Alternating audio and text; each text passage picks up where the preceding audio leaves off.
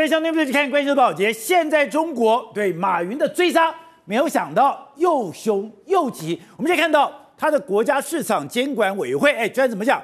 他们现在要依法对阿里巴巴集团涉嫌垄断行为立案调查。他们的《人民日报》怎么说？《人民日报》居然讲，明确要求强化反垄断跟防止资本无序扩张，用什么字眼？用。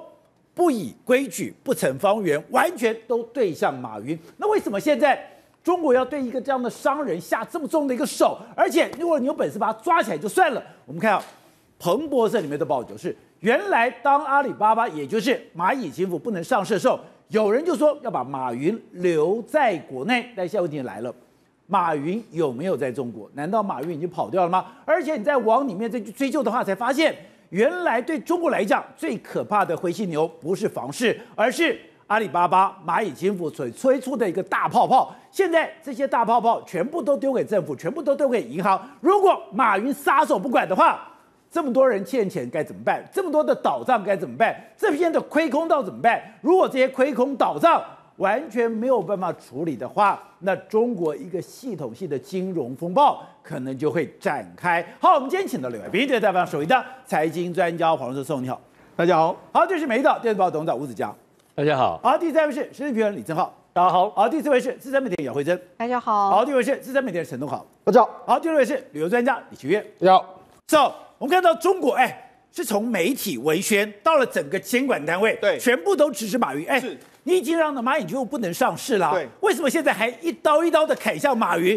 难道这东西还没完没了吗？宝姐，马云这一次真的要出大事，他的人身安全我们也为他担心。还有人身安全？华尔街日报已经报道，我宁愿把我的身家交出去。政府目前怎么作为？他现在是透过监管单位，现在呢，两个监管单位，一个是市场监管单位，对你的阿里巴巴要进行一个这个反垄断调查；另外一个四个这个银行的监管单位，对你的蚂蚁金服要展开第二次的约谈。他没有松手啊！还有人民日报也出来批你啊！全网现在都在。在追杀马云啊！中国是弥漫着一股杀马云的这个气氛啊！杀马的气氛弥漫中国，这个是中国气氛。那你说国外媒体有没有注意到？当然有注意到，这是彭博社的报道啊！How China lost patience with Jack Ma？中国到底怎么会对马云失去了这个这个所谓的耐心呢？为什么呢？他就说，现在北京已经展开一个叫做“刺马行动”。所以你知道现在整个马云真的代志非常大条。好，那因为这样子，你看今天的这个，包括昨天晚上的美国的阿里巴巴的股票，跟今天早上的蚂蚁金服、蚂蚁集团，哎，阿里巴巴的母公司的股票，都是出现一个大跌状态。还跌啊！显然，目前呢，马云或者整个集团现在处在一个中国的暴风之中。好，那问的是，马云到底犯了什么样的滔天大罪？他到底出了什么样的一个状况？哎，现在习近平对马云是追杀到底，而且你刚刚讲到的马云的命。他的命能不能保都是个问题。没错，事实上过去马云是中国大陆的清创的这个门面，现在已经变成什么？在中国大陆高层的想法里面，他可能会变成我们政权的灰犀牛，啊、所以我一定要对付你。为什么要对付你？他这次砍了两下两个大刀，宝杰，上次他已经被十二十一月二号他已经被约谈第一次，但是现在。又是那四个单位：中国人民银行、中国银保监会、中国证监会，还有外汇管理局，四个单位在第二次的约谈你蚂蚁金服。那到底要约谈什么？哎，我都已经按照你的规定开始在做啦。他就说我们要再增加的说，包包括说市场化、法治化的原则，要继续对你更严控的、严更严格的这个监管。难怪蚂蚁金服今天对于。未成年的信用贷款对额度大幅下降。好，那这是第一刀，你的蚂蚁金服我继续杀你之外，第二个最重要就是中国大陆才刚开刚通过一个反垄断的这个法之后，他马上因为马就因为阿里巴巴涉嫌二选一，什么叫二选一的垄断？就是不是你就是我，就只有两家公司嘛。啊、那两家公司商家就是说我我没有跟没办法跟你合作，我我如果没有跟你保洁合作，我也不能跟另外一家合作，所以这就是什么二选一的垄断。那垄断我现在要调查，调查之后保洁，这有可能怎样？未来的阿里巴巴可能会被肢解啊！好，那我们讲的是中国大陆的监管措施。那我们讲中国大陆的人民日报，哎，人民日报总是党中央的说法了吧？党中央说法就直接很很简单，不以规矩不成方圆啊！此案的这个立案调查，不是意味着国家对平台经济的鼓励支持的态度有所改改变，而且恰好是为了规范还有发展平台的这个经济。所以他讲的非常明白啊，他就是说他就是要宰杀你啊！不以不不以规矩不成方圆，所以他在警告你，阿里巴巴，你过去。太没有规矩了嘛。所以把规矩放在马云的头上。好，那这样除了这个我们刚才讲国家单位的追追杀之外，你看现在中国大陆网友在说什么呢？网友因为事实上阿里巴巴最近被他发现到说，马云啊，他其实在今年七月的时候，他居然在香港还有在美国啊，他大量的套现阿里巴巴的股票。他一共卖了多少？卖了一百亿的美金，折合新台币是约莫三千八百亿台币。卖了这么多，卖了这么多之后，结果呢？因为他现在已经变成是中国大陆大家追杀。你看，他们网友都说什么？哎，假货码的这个假货平台没出，没啥什么出路，赶紧跑路。假货里要阿里要倒了，不能让马恒马黄跑了，建议抓起来，财产充公，资产充公。对，那你看马云是史上最大的害人精，害了多少人？这是不能，这是不。不是国家火眼金睛，又让他上市跑套现跑了，所以你看现在整个中国大陆在弥漫着一股就是说我要追杀马云的这个气氛啊，他已经是成功的典范，是。是年轻人向往的一个对象，是。是白手起家的这个模范，就没有想到从上到下，从舆论到这些网民，对，全部要把他追杀到底，甚至连。资产充公都出来了。对，你就知道说，事实上现在中国对马云的追杀是一刀一刀。那你看最新的消息，平安夜来说，对马云来说，他今天晚上大概整晚睡不着觉，因为什么？蚂蚁金服跟阿里巴巴两个最重要的引擎全部都被砍了，所以金融监理单位是真的进去查了。所以你就知道说，现在对马云来讲的话，他真的是处在一个前所未见的这个风暴之中。那为什么会处到前所未见的风暴之中呢？主要就是因为他现在对中国大陆的经济可能会形成一个真正的灰犀牛，他是真的很可怕吗？宝姐，我先跟大家讲，我们先讲阿里巴巴这间这家公司好了，他的客户，宝姐，我们知道中国大陆第一大党是什么？第一大党当然是中国共产党，但是马云的客户有十亿人，有十亿人都是他的客户，最常用这个支付宝的客户里面有高达七八亿人，七八亿人他们跟马云的生活是息息相关。那到马云这家公司，他的阿里巴巴一年他的。光是在阿里巴巴，你这样交易的金额多少吗？二十三兆美金，这是个惊人的数字，它可以撼动整个中国大陆的消费市场。你觉得以现在的习近平来说，他能够容忍马云这样的人的存在吗？不能。而且你今天细究整个阿里巴巴，细究整个蚂蚁金服。你是买空卖空，当然。你是空手套白狼，你是用国家的钱图你个人私利，结果你搞了自己的烂屋，你变成中国的首富，可是所有的风险是习近平来承担。对，我们刚才讲了阿里巴巴这个大集团的话，已经非常大到不能倒之外，另外一个就是最惹人今天争议的就是蚂蚁金服，而且蚂蚁金服的上来说，第一个，因为它侵蚀到中国到很多银行，它过去。说老实话，他就是因为当时没有管制之下呢，就让他成立了支付宝。那支付宝他又用了余额宝，弄了一大堆借呗、花呗，这样弄出来之后，过去银行没有办法监管，所以它侵蚀到很多银行这几年的这个手续费减少非常多啊。我刚才就讲这些，他交易的所有平台全部都用支付宝，哎，这些过去可能都是银行在支付，都是银行在付的钱，获利的，银行获利没了。再就是什么，你用什么借呗、花呗，借呗、花呗的时候，你的利率那么高，然后你跟银行借钱，那跟银行借钱的时候，反正我就把这个风险转嫁给银行，到时候两两三兆人民币倒了之后，是你银行倒账，那我赚中间的价差十几趴的价差被我赚走了，所以这个名义的话来说的话，他们现在中国大陆也刚好处在经济不好的时候。他就顺势把它推给就是马云你惹的这个祸嘛，所以现在整个马云当然变成是大家的众矢之的，就变成这样。所以马云现在有两个功能，第一个是我把你资产充公，对；第二个是我砍头泄民愤，对。好，那现在马云他也当然也知道问题非常大条，所以你看他现在怎么样？赶快，政府说我怎么怎么借呗花呗的额度太高，你看他马上就把他额度降低，降低到两三千块人民币，就说啊，你们不要再过度消费，不要来借钱了。同时怎样？他还下架那种小额存款的这个所所有的这个产品，全部都下架。他又要这样子来跟中国大陆的官方示好，可是官方呢，宝杰根本就不理他。为什么不理他？因为最后我们刚才讲到，除了泄他民众之恨之外。也要降低习近平对你的恐惧感，恐惧，宝姐，恐惧马云。宝姐，我们知道，是让马，我刚才不是讲到，马云在今年的时候，他套现了一百亿美金，一百亿美金是多么大的天文数字。如果再让他的蚂蚁金服上市的时候，他又有两三千亿美金，那他这是他的钱吗？不是吗？当然不是他的钱，他只是台面上的那些人。真正后面的那些人是谁？你要有江泽民啊、江志成，还有那么多众多的红二代在那边，他那些钱都是习近平的对手，那些钱到了哪里去？我完全不知道。这些才是变成是中中中国大陆高层的政权里面无法忍受。所以今天党已经告诉你了，不成规矩不以成方圆嘛。所以他告诉你非常清楚，党的意见就是我要把你框住，让你框在我能够掌握的手里面的时候，你就不会闹事。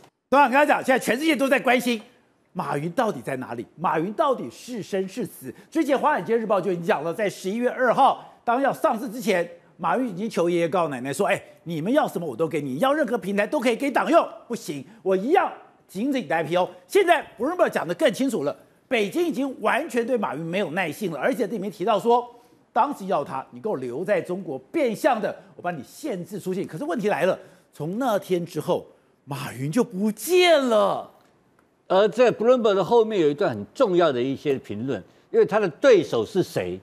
习近平亲自下达命令哦，布伦伯的后段，习近平亲自下达。盖利布布伦伯的评，他后面是评论这整个事情，就习近平要干他，点名。那好，那现在问题，第二个问题跑出来了，马云现在到底人在哪里？不知道，没有人知道。从此谁赢了？我现在就我来推论这个事情。我刚刚跟世聪请教，私下讨论这个事情，我们有讨论过很多推理的。现在我就是一个判断，如果这个外媒一直放消息的原因是什么？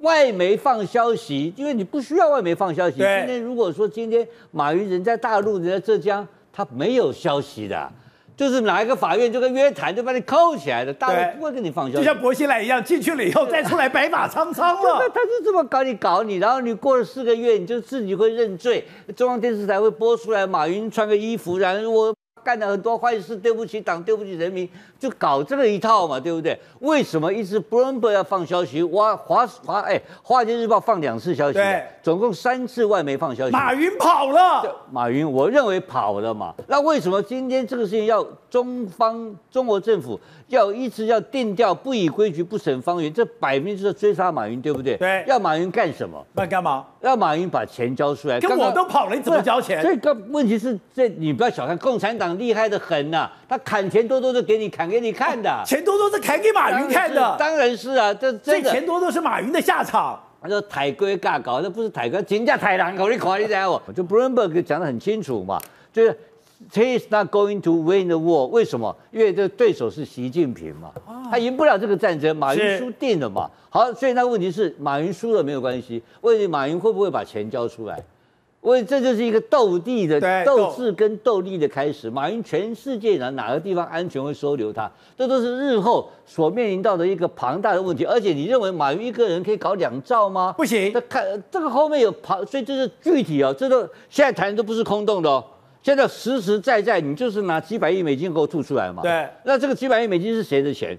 当然不是马云一个人的钱嘛，他一个人搞不了那么大嘛，后面有庞大的力量搞出，他只是一个人头或是一个操作的代表人物嘛，你这个很清楚，所以我认为这个斗争会变成牵牵扯到他真正的，这是实实在在的斗争哦，就是像习近平会赢这场战争，但是赢在中国境内，我认为境外的钱不会吐出去的。那如果马云跑了，习近平还能怎么办呢？好。你刚刚讲的，我去砍钱多多，我这个监管单位进去了，我透过外媒我来警告你，可是真的马云会束手就擒吗？不，中国的政中国政府的力量啊，这次被考验了嘛。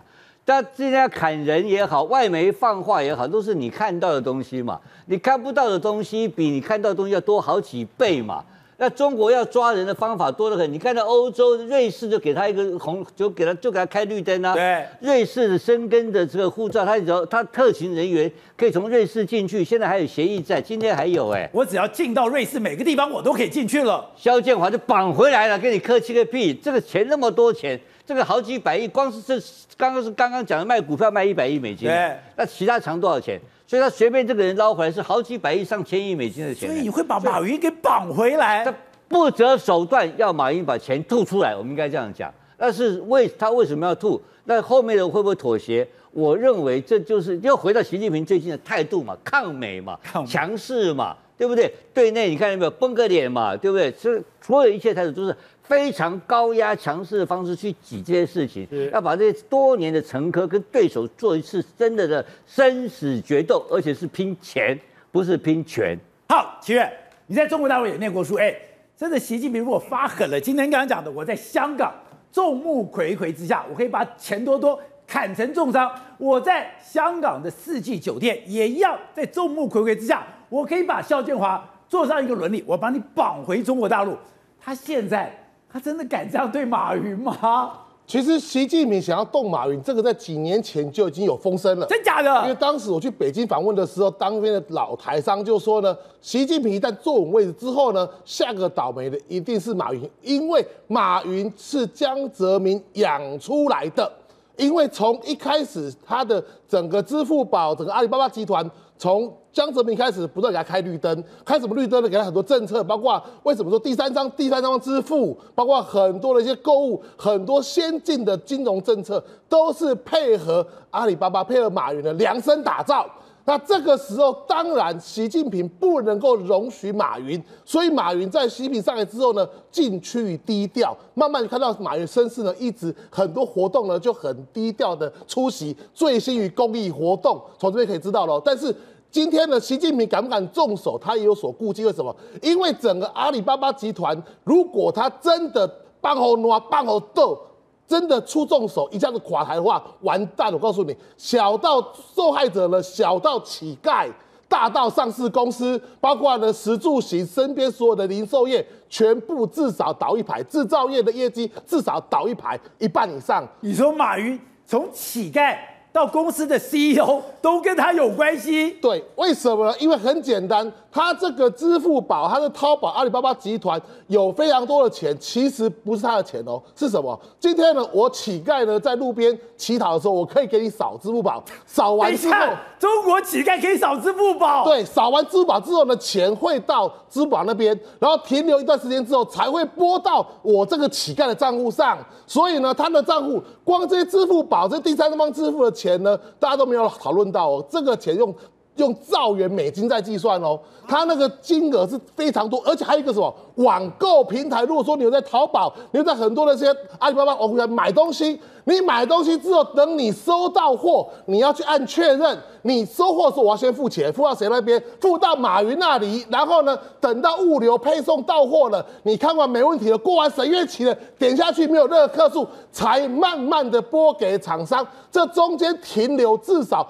停留二到四周。你想想看，你的货款停留二到四周，他那个钱停在那边，光孳息，包括运转，包括财务杠杆，它那个整个金融的。杠杆可以做到十倍以上，那真的是天文数字的可怕。所以呢，小到乞丐，大到这些呢，都跟他有关。很多的消消费行为，因为他改变，包括什么卖衣服、卖包包、卖鞋子的，已经不在实体开店了，都网络开店，全部都收货款。这些货款全部都在马云口袋。所以他如果一崩盘，我跟你讲，中国经济至少重伤五年。啊，所以呢，就把得家戏绑架背。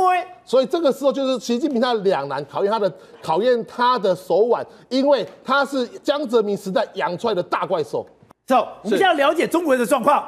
你看到外国的媒体就非常的热闹，刚刚讲的《华尔街日报》《华盛顿邮报》，再加上 Bloomberg 对于马云的生死之谜，对于马云到底如何追杀，讲的巨细靡遗。是，但另外现在开始出现另外一个人。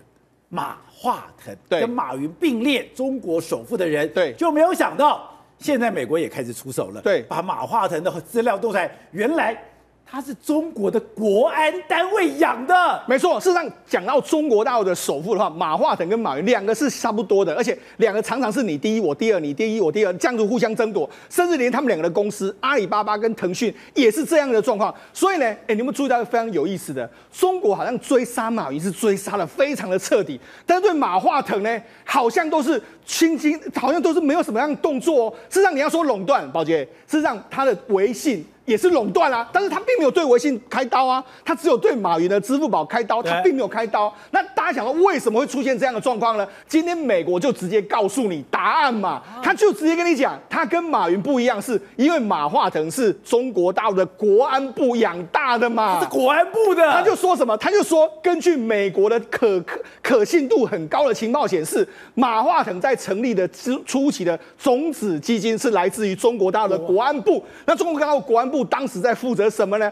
他们就是在把中国大陆的这个防火墙建立起来的，还有把大陆的所有的监管的单位建立起来的相关的部门嘛。那他们早期就投资了腾讯嘛，所以为什么腾讯的背后是国安部？所以腾讯为什么往往都没有事，就是因为他是国安部的人嘛。所以大家你看，你看中国在这个杀马云的时候，美国是反而他要杀的是马化腾，马化腾，你看。美国在今年的时候，他又禁了什么？他就开始禁了腾讯的这个支支付的功能啊，连美国都不能够下载腾讯啊。已经点名微信了。对，那他还说你微信呢，用这个中国大陆利用你微信呢来危害这个中国大陆的隐私，甚至侵害到美国的民众的隐私。所以你看，其实美国是要杀微信哦，那中国是在杀马云哦，两个是不太一样哦。所以中国杀马云，美国杀马化腾。对，而且他特别强调。你透过微信，你渗透到了美国，是你透过微信，你监控全部的中国人。啊，没有错，宝杰。事实上，今年的时候，美国媒体都报道过，他们怎么样监控中国大陆所有网友。你知道，事实上，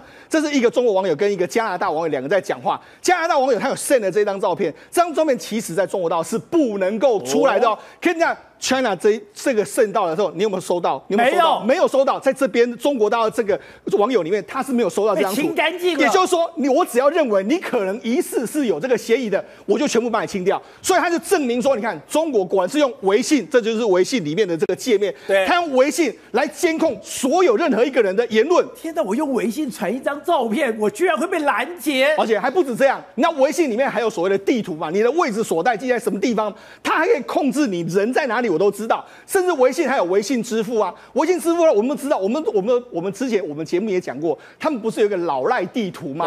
老赖就是你赖账赖了很久的时候，你在哪里都被，那就是用微信的系统开发出来。所以你知道中国到用微信啊，甚至他他们很多什么健康码，还是跟微信互相合作。所以你知道微信其实在中国大陆的眼里面来说，它比马云的支付宝其实是更加重要的。难怪美国要出手动马化腾。对，所以马不是打马化腾，对，是打整个中国的。国安单位，对，他就是打这个所谓的微信这个 app，尤其是中国大陆的国安单位。好，那我们讲，这张马化腾也升的蛮厉害。你看，哦、我们现在讲他有，我不是说他出过事吗？你看出过事的时候，当时马化腾有这个因为儿童沉迷游戏而跳楼啊，跳楼之后你就知道他说啊，这个不能够怪到我们的现象，但是他马上就这样加强了他的监管措施。那加强监管措施之后，哎，他就没事啊。马马云这次也是加强监管措施，可是马云被追杀，他就没事。那人家最近马化腾又说，哎、欸，我要开发那个什么公益游戏的平台，你有你有没有发现到说，其实他的他反应很快，反应是比较快，因为什么？因为国安单位会给他指示嘛。另外他还做什么事？二零一八年的时候，当时的马云其实已经被整了之后呢，当时的这个马化腾啊，他就那他还穿着这个，他跟刘强东两个都穿红装，而且他们还去延安对中国大陆共产党是效忠。对，等会这个太妙了。原来现在中美的较劲，竟然拿两个筹码，拿两个中国首富的筹码。今天中国要杀马云，美国真的要杀马化腾吗？哦，这个事情非常非常离谱。我就从做新闻没看过这种事情，居然是美国中央情报局连续三天在外交政策期刊投稿。前两天我们谈过，要搞解放军嘛，对不对？然后讲习近平的性格分析嘛。昨天这篇更离谱了，昨天这篇就直接讲。说今天国家安全部，中国国家安全部投资金钱给马化腾去成立微信，他说他有极机密的高级情报分析到这个事情，然后开始所所有马化腾就帮他做了非常多的防火墙，就是刚刚世聪讲的，对，所有相关的一些的防卫工作，然后这个里面就一个核心问题。我第一个我比较保留了，因为当时的马化腾的公司已经很有钱了，他应该不需要拿到政府的钱。对。但是中国的情报法律规定，中国老百姓有责有有义务要帮中国政府做情报收集工作。有这条？这个他有一个情，他有一个规定法规。所以说，在这个这个是 CIA 中央情报局的官员投稿，这个很离谱的一个事情哦。他给他投稿就是说。这给了中国非常，因为马化腾当了中国间谍，你看他意思说是马化腾当了中国间，前面一段把它弄掉，他就说一个这科技的巨人呢，去当了这个中国间谍，然后给了中国很大的力量，什么力量你知道吗？叫做数位情报，哇，这个很厉害，也就是说你现在所有微信上面的资讯，他中国有能力透过大数据整个分析。分析很快就知道。所以前天我们不是讲到说，所以今天我用微信跟人家讲了什么，他马上把我抓出来了。他他把筛选，他有能力去做很多的 data mining，所以他的特殊的情报任务，CIA 很快就被人家侦查到，就是这个问题在这里。然后他在讲的第二个东西，他更厉害的，他的监控范围，他除了侦查以外，他有监控范围。全中国人民只要用微信的人，全部被他们监控起来了。他每天可以做大数据的分析。那马云针对那马化腾，他也很很做平衡报道，他要去采访马化腾本人。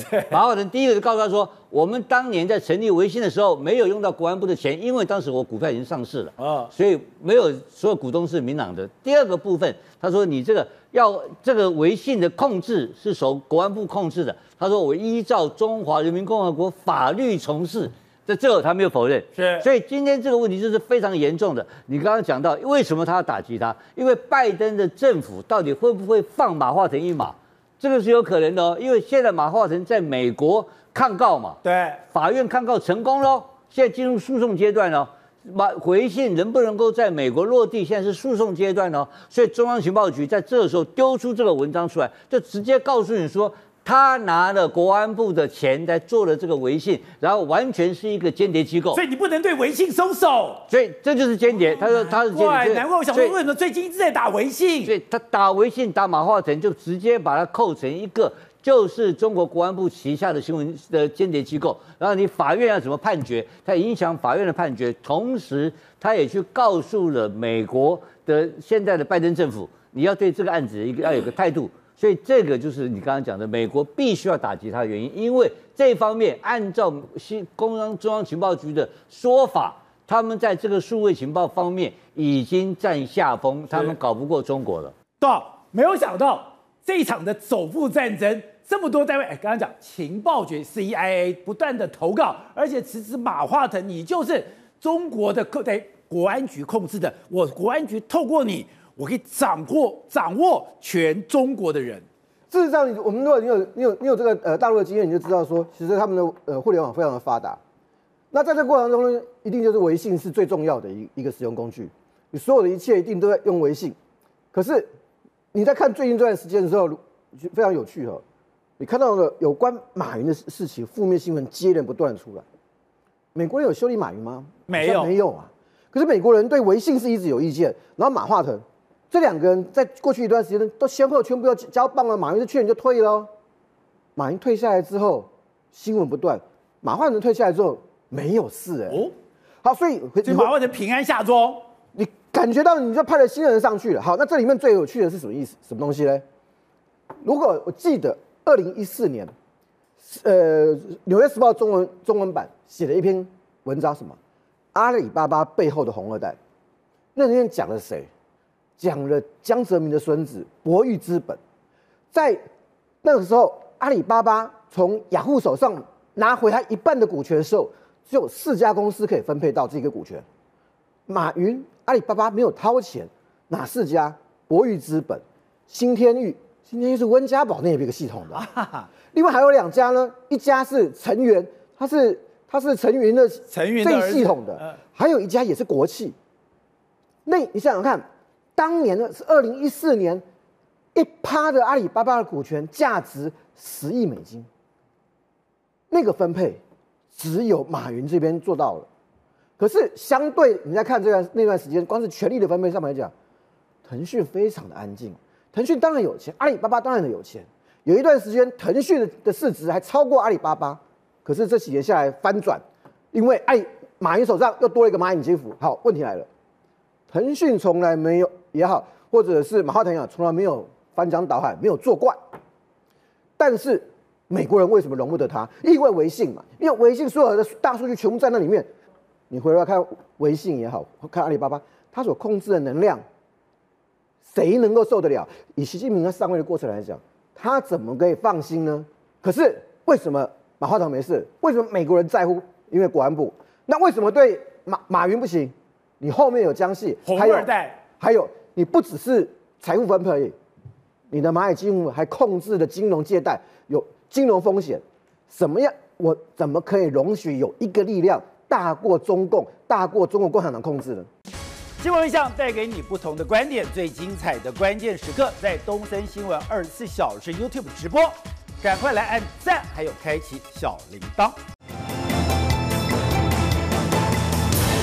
那我们看民进党今天用立法院多数的优势，哎，通过了莱猪九项行政命令，看起来他们赢了。可是如果你从美丽岛民调，有非常有趣哦，他们在九月做了一次反对的五十四点九，可是经过三个月，哎，你已经沟通了，说明了，没有想到。反对的不减反增，又增加到六十六点五，代表你这段时间人们对你所谓的莱猪的表现，你莱猪的政策是非常不满意的。为什么不满意？你根本双标嘛！你根本是你之前说的一套，现在说一套。更夸张是柯建明，哎，柯建明还有脸讲卓氏金氏完全胡说八道。如果民进党卓氏金氏，为什么搞三个月？不支持者的不降反升，哎，你要知道你是有行政资源的，你是有行政优势，而且中间美国不断的给台湾利多哦，结果呢，你搞半天，搞三个月，同意的都一样，二十七点六变二十七点一，几乎都没有变，不同意的从五十四点九变到六十六点五，彻底失败嘛，多十二趴不同意这个案子，为什么？就是因为你民进党双标啊，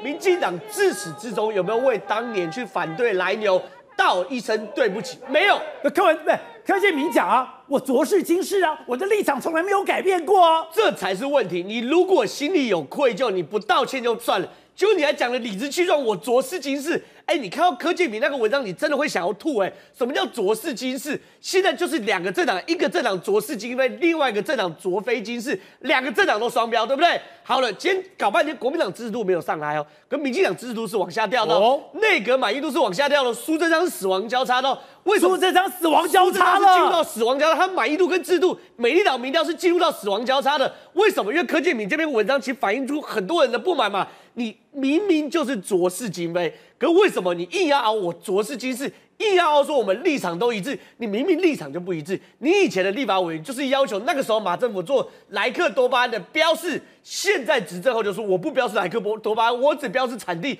你就是卓氏金非啊！你以前在在野党的时候你就说莱克多巴胺是有毒，现在你变执政党了，有医生说莱克多巴胺有毒，你就去查人家水表，这就是大家不能接受的地方嘛！民进党搞混了。我们可以因为台美关系勉强的去接受美猪进口，不等于我们可以接受民进党这种搞法嘛，对不对？不等于可以接受民进党这种毫不设防的搞法，更不等于我们可以为民进党那八年前的错误，我们也吞下以来背书嘛。所以柯建铭看到写这个卓氏金氏，很多人都看不下去啊。从头到尾没有道歉，从头到尾没有帮人民的健康把关，这是第一件事。第二件事情，为什么满意度掉那么多？因为司法变成民进党的武器了嘛，这大家最不能接受。以前曾经讲法院是国民党开的，现在大家有问号是法院是民进党开的吗？因为现在司法变成民进党的武器，查水表这件事情嘛，信公，OK，你讲完苏贞昌马上被查水表，然后呢，皇家传承牛肉面是不是也被查水表？最新的苏伟硕医生，哎，他当然的数据是非常非常离谱的，可你离谱到什么程度？你由卫福部交办警政署，警政署往下交办高雄市警察分局，高雄市警察分局开一张传票，叫人家晚上十点去高雄去警察局应讯，你是不知道不能夜间侦讯的，对不对？你开这种传票，你难道不是查水表吗？这我觉得最荒谬的是苏伟硕是讲，他说莱猪有毒，你就去告他，你去整他，你去查水表。今天我看到一条新闻，今天柯建铭的儿子，哎。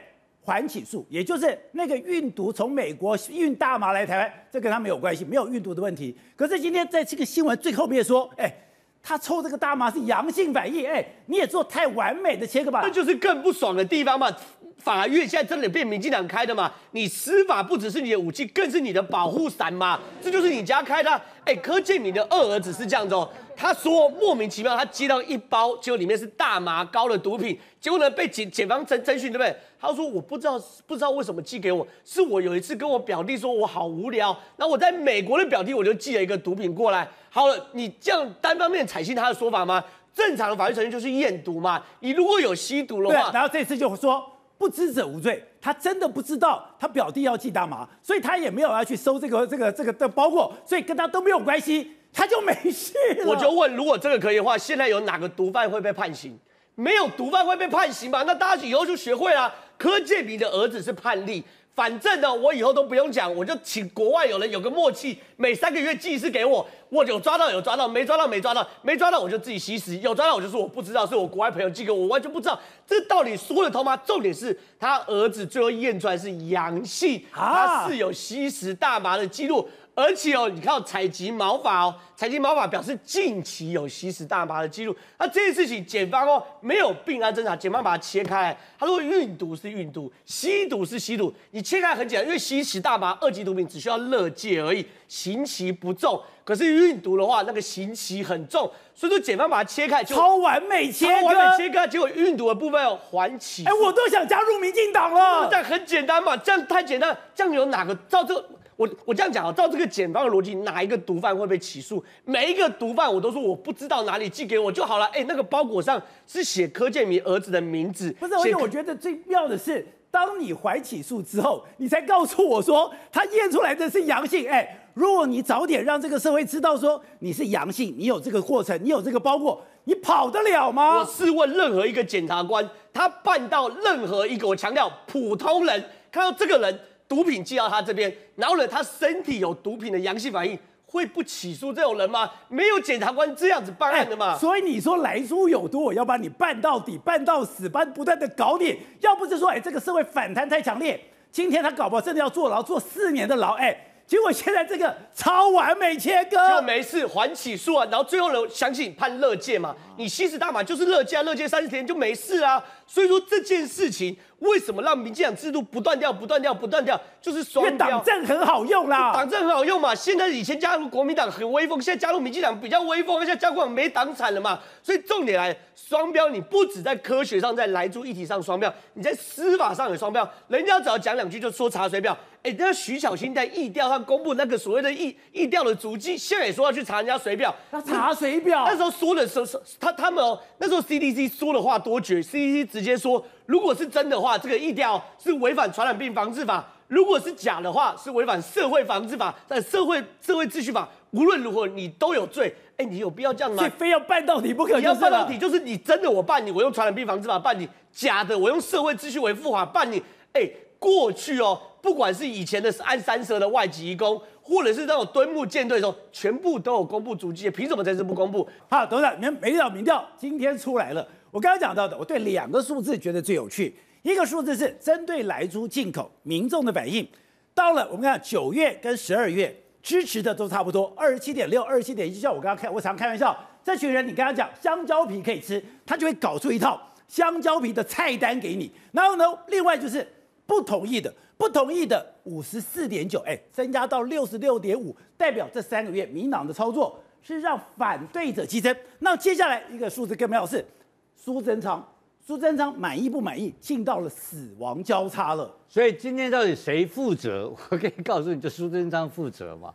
苏贞昌搞了几个月的结果，你看到没有？民众的反对升高，然后苏贞昌今天面临到死亡交叉，四十九点三的四十九点三比四十六点八嘛。这是一个，这是一个观察这整件事情的指标。另外第二个指标更有意思的事情是国民党。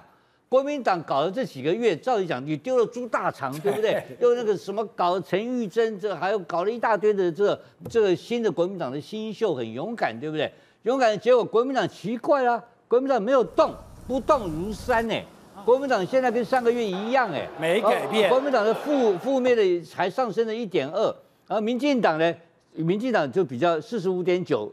也没有动，但是民进党负面上升了一点六，民进党也负面上升多一点了啊！但负民进党一定是倒霉嘛，民进党一定是鱼池之殃了。第一个倒大霉的人是苏贞昌，第二个倒大霉的人叫做民进党，但第三个应该得利而没有得利的是国民党，这表示国民党的操作也有问题啊！这是非常奇怪的一件事情，你知道吧？所以我在讲的意思是说，可是民众的反应是什么？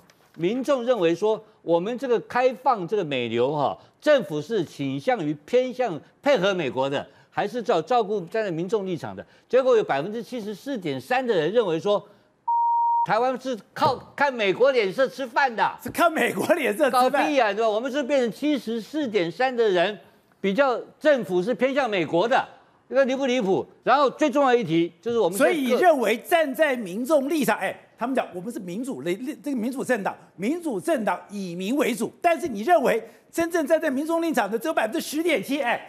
有二十香蕉皮，香蕉皮降了十趴了，看到没有？二十七的人是赞成美苏，连那个二十七的人都认为 你你站在民众立场的只有百分之十点七。是啊，所以我们被美国的五十一州嘛，你看很清楚嘛。然后第二题就是你像李英杰跑去跟跟卢秀燕吵架嘛，吵架结果民众在哪里嘛？民众就知道说你现在李英杰这些 AIT 人搞的结果。我们民众认为说你你是站在美国立场嘛？民进党政府是偏向于美国。然后第二题更重要的，有六十三点九的人希望做到瘦肉精零检出嘛，希望各县市都这种做法。所以现在卢秀燕，包括这个呃侯友谊，通通是要做这种这种这种其要这种零检出的标准嘛。如果有这种数据表达出来的话，那很简单呐、那民众自然就会请那地方政府。就会往民众的方向去推动，所以换言之讲，这今天通过只是前戏，只是民众、民进党的倒大霉的开始嘛。因为后面啊，为什么有三咖跑票？跑票就是我我完蛋，我要选举嘛，我拼着跑票啊，因为我选不上，林林淑芬不甩你了，对刘建国也不甩你，就不甩了。对了，因为这个议题太离谱了嘛，所以现在大家柯建明在这边骂人也没有用，没有人怕柯建明嘛。对不对？所以没人怕柯建明吗？当然了。那今天你刚刚我在补充柯建明那一段，其实我们减掉办案有一个环节，你刚刚没有提到的，就是我们有国外邮邮邮递邮邮包寄过来有毒品的话，能不怎么要通过海关，你知道吗？海关检查出来没有？检查出来了。当然检查出来了嘛，海关已经知道了嘛，所以海关报调查局报检调嘛，这个案子已经监控了嘛，监控要什么时候什么时候逮捕？接到邮包到当地打开那个动作的时候，就进行逮捕动作嘛，对不对？那怎么会没有逮捕到？没逮捕到？没有啊，因为如果是当场逮捕，打开东西，这个确认是他的，那个就是人赃俱获嘛。对，我们的逮捕正常流程是要这做到这个流程嘛。那后来为什么没有？为什么要这个流程？因为我那就是很简单，他事先知道他要去邮包那个地点，他事先知道不能去，他走了嘛。是啊，当然是这样子，他知道被坑了。有人通风报信，我认为不在程序上来讲的话，他一定要是到达取取件地，然后东西打开，然后剪掉进去，当场人赃俱获，这正常逮捕行动。那没有达成这个逮捕行动，中间为什么断点嘛？为什么断线？他没有去拿去拿邮包，结果他反而回到这个其他重要地点或是立委办公室去，我不知道啊，我没有确实证据。但是谁谁告诉他这个事情？谁知道这个地方不能去？这个才是猫腻之所在，从头到尾都是猫腻。对，所以大家老百姓要看新闻，要看得懂新闻的美感的地方，这个时候就是老司机吴子嘉最厉害。这样，当然现在全世界最可怕是天寒地冻，没有错。哈尔滨跟内蒙冷到什么程度？今天其实这两天我们都回温，对不对？我录影的时候很无聊，我刚看一下哈尔滨现在负十六度啊，内蒙也负十六度。你现在看，就是哈尔滨风雪交加样子。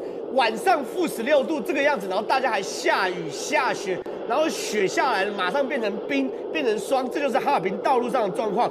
然后呢，内蒙古我也看了，也是负十六度。你看哦，内蒙古现在状况是两百多台大货车哦，全部因为大风雪，全部卡在这边。日本还有自卫队去救，可是在内蒙古天寒地冻，然后天高皇帝远，要怎么救都不知道。你看这整个所有大卡车卡住的状况。然后呢，我现在讲的是晚上负十六度，对吧？他们清晨人家记录到是负二十三度、二十五度，所以有人呢，把白天一打开门呐、啊，东北那个房子，你看这个门全部都结成冰的，这是木头门嘛？你看外面厚厚木头门，这还是里面家里面霜都喷进来了。然后呢，负二十三度的凌晨。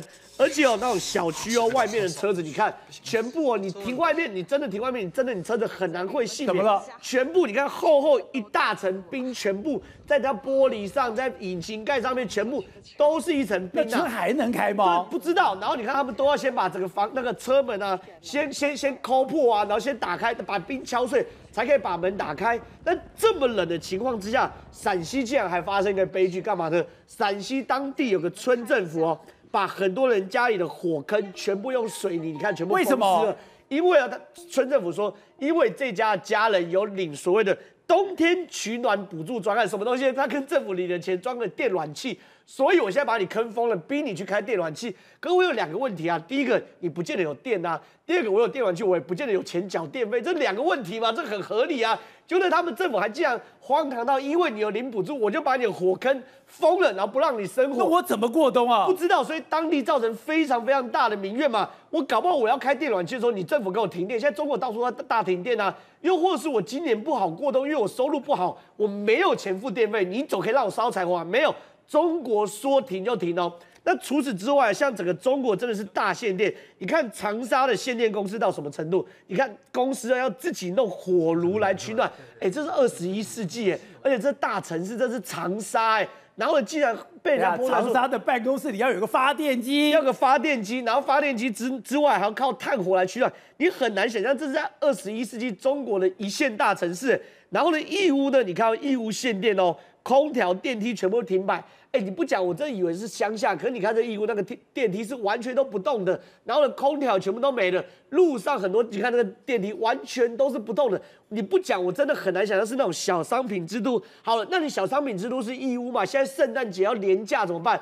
熬夜哦，赶工。你看这晚上。晚上赶工，你你没有电灯，什么都没有，所以只好彻夜赶工。然后呢，你没有电，你工厂机器不会动，对不对？全部变成手工业。你看大家全部动起来就手工包装商品。你不讲，我以为是回到台湾七零年代、六零年代那种手工业的状况，结果没有，因为停电，过去可以自动化，抱歉，全部手工。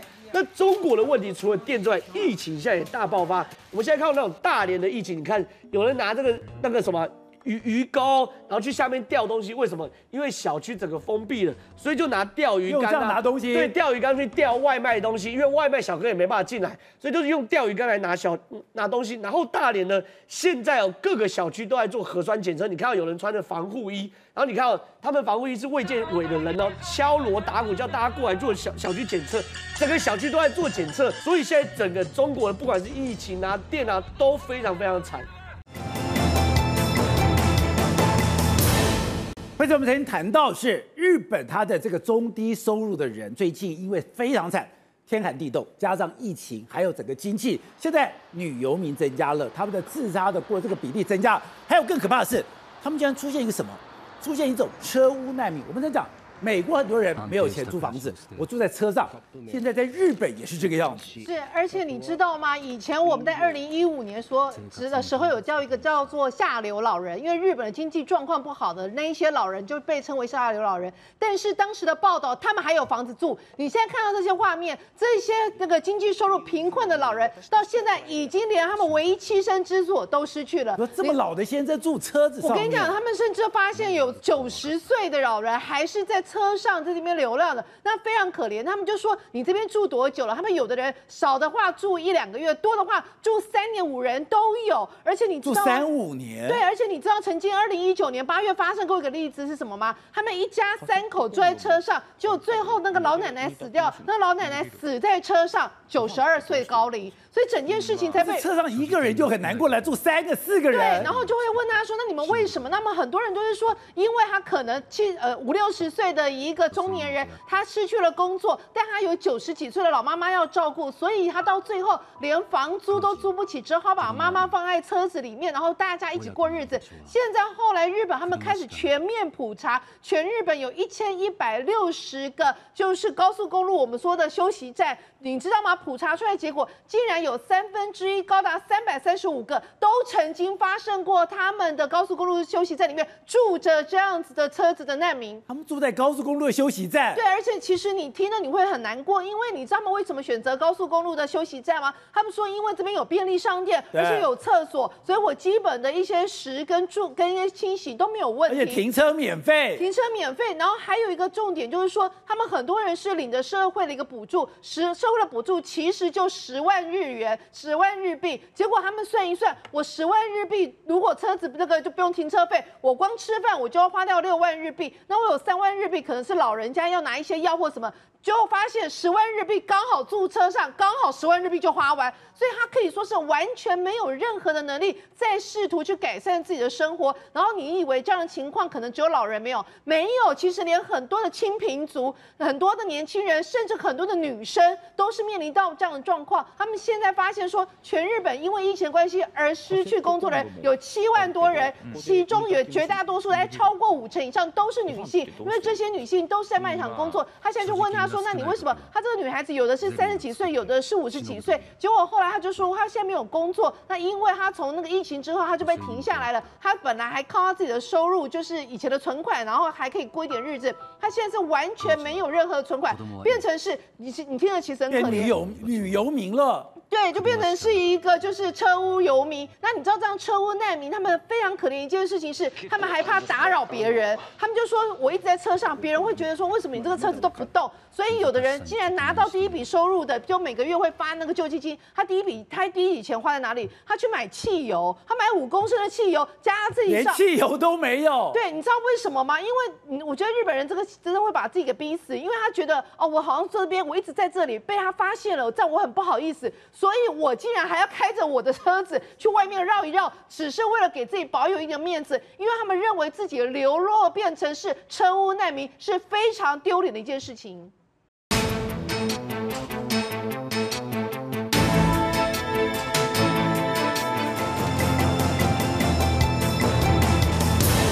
欢迎收看关键时刻。之前我们就谈到了，面对美国排山倒海、四面包抄的一个压力。中国跟俄罗斯基于自己国家安全，他们两个必须要手牵手携手对付以美国为首的西方世界。但现在已经不是一个猜测，现在也不是一个推论，它已经变成非常实在的一个呈现。现在中俄双方现在已经做出了这样的一个海报，他们讲说，中国、俄罗斯他们有一个战略的合作，在二零二零，连王毅怎么讲？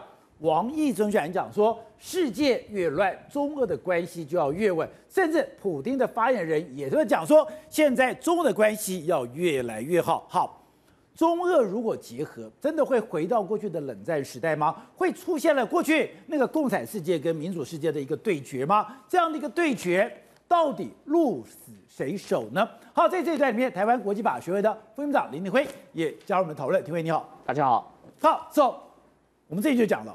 现在普丁跟习近平要合作了，嗯、所以中国之前态度非常微妙。哦，中国现在停电，对，他现在的煤没有进来，他现在有断电的危机。可是当俄罗斯把电网一切掉的时候，中国不但没有生气，是中国还说俄罗斯的这个断电的动作是善意的。对，所以就代表习近平不断的向普京示好。对，而普京现在回报就是我要用更强的武力来展现他可以。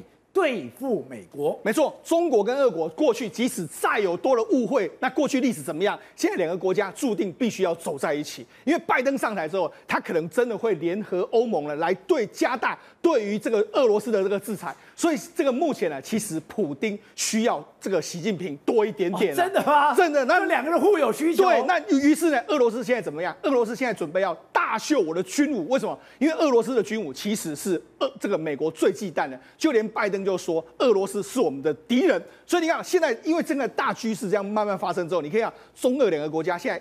达到个前所未见的水乳交融的这个状况。最近的时候呢，俄罗斯的外外交部长跟中国外交部长两个就谈话，谈话就是什么？世界上越是乱，中俄关系就要越稳，双方全面战略协作的这个价值对中俄和世界就越加宝贵。也就是说，中国跟俄罗斯两个国家一定要成为战略协作的这个伙伴。那为什么会出现这样的态度？你可以看，包括目前的俄罗斯的这个副部长。或是普丁的发言人，他们都说什么？他们都对美国不太看好。他们说，他们就说什么？克里姆林宫对于这个未来的美国关系不会有正面的这个发展。也就是当拜登上来以后，对俄罗斯不会有好脸色。对，那他就说，我们这个副副部长怎么说？我们绝不指望会有好事发生，因为呢，还有抹黑俄罗斯的那些，还有恐俄症的那些，还要对他们抱以美好的态度，那就是奇怪了。意思就是美国的新的政府。所以现在看起来的话，普丁知道。未来的拜登是把我当成敌人的时候呢，现在中俄两国各取所需，所以两个国家，你看，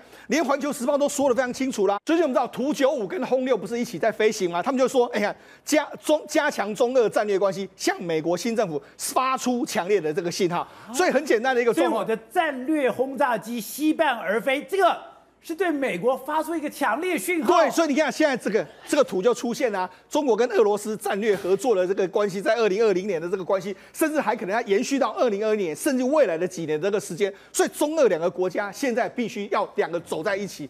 好，那我刚才讲的，因为在这样的一个状况下，俄罗斯他要负责战力的，他要负责展现肌肉的，而俄罗斯现在就不断的告诉他有能力对抗美国。没有错，事实上以军事实力来说的话，俄罗斯的军事实力其实未必低于美国。所以现在呢，俄罗斯主动抛出这个橄榄枝。你看，二零一二零一九年的十月三号的时候，当时俄罗斯在在举行了这个瓦代尔国际辩论的这个会议上面来说的话，普丁说什么？他愿意帮中国大陆来设置所谓的导弹的早期的这个系统。所以未来呢，在美国，在美国跟俄罗斯最早有这种所谓导弹系统，是涵盖这个卫星，还有涵盖地面的这个雷达系统的。未来俄罗斯即将要帮中国大陆建立这个，所以中国现在没有反导的早期预警系统。对，现在这个反导的早期预警系统。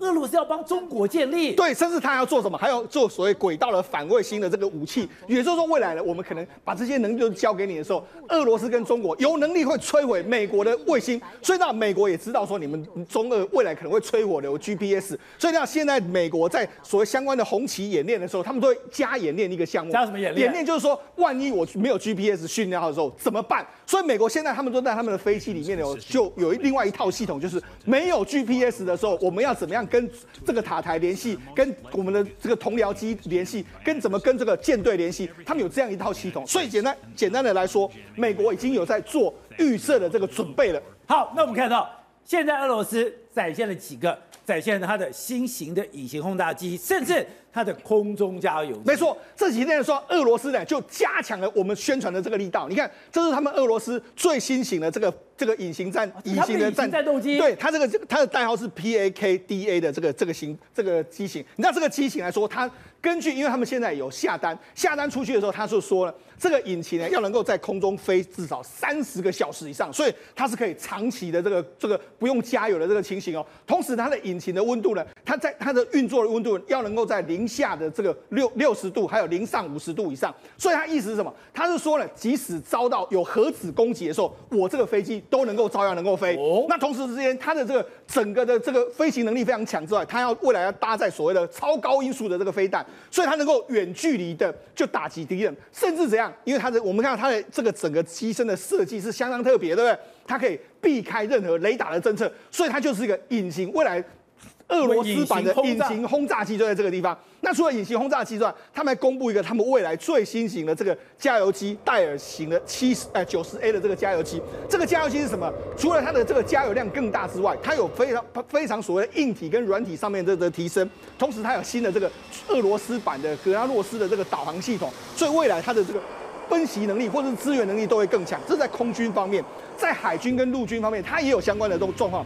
他们说，哎，我们有一个叫彼得这个莫尔古诺夫号的这个大型的登陆舰，其实它的现在有登陆舰了。对，其实它这个登陆舰呢，它的编制就有点像是日本的这个这个护卫舰这样子。也就是说，怎样？它这个登陆舰上面来说的话，用在两栖的这个作战，它里面的话大概约莫可以有三百名的俄罗斯的这个海军陆战队在这里面，同时它可以有十三架的坦克或者是三十辆的这个装甲车在这上面，同时它还要搭配了一台这个直升机，所以它整个是路面的这个攻登陆舰的这个攻击，它已经有了。也有两栖登陆舰。对，那除了这个之外，它还有一个非常有名的，就是两这个所谓的章鱼 SD 的这个轻型坦坦克。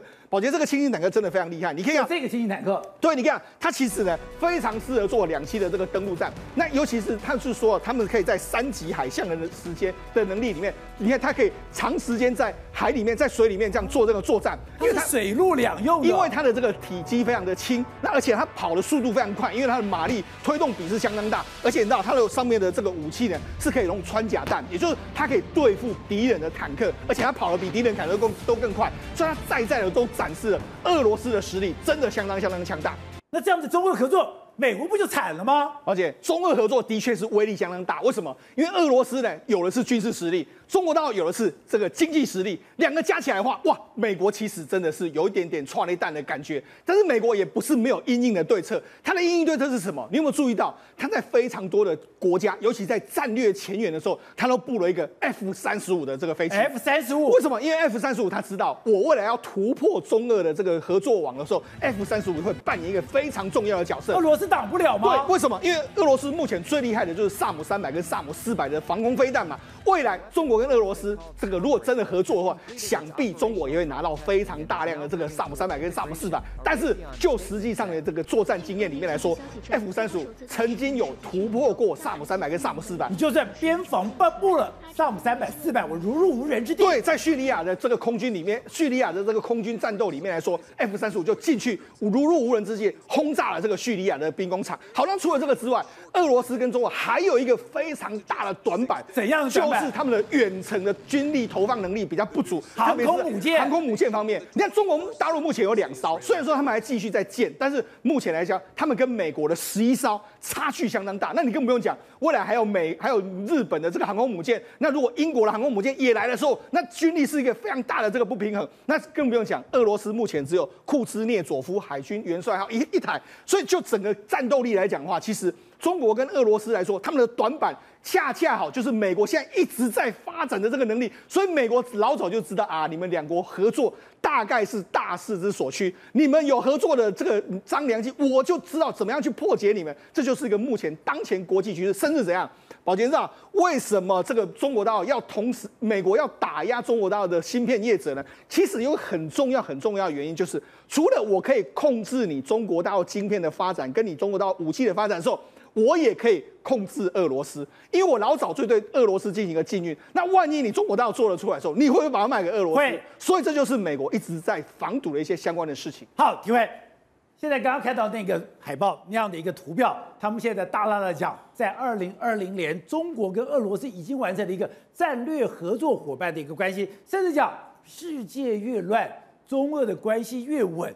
没有这么铁了吗？对，目前因为拜登上台，准备要上台之后呢，结果呢，他最头头号敌人当然就是俄罗斯哦，所以现在一个局势的变化会让俄罗斯跟中国站在一起哦，所以现在他们开始在讲所谓的战略合作关系。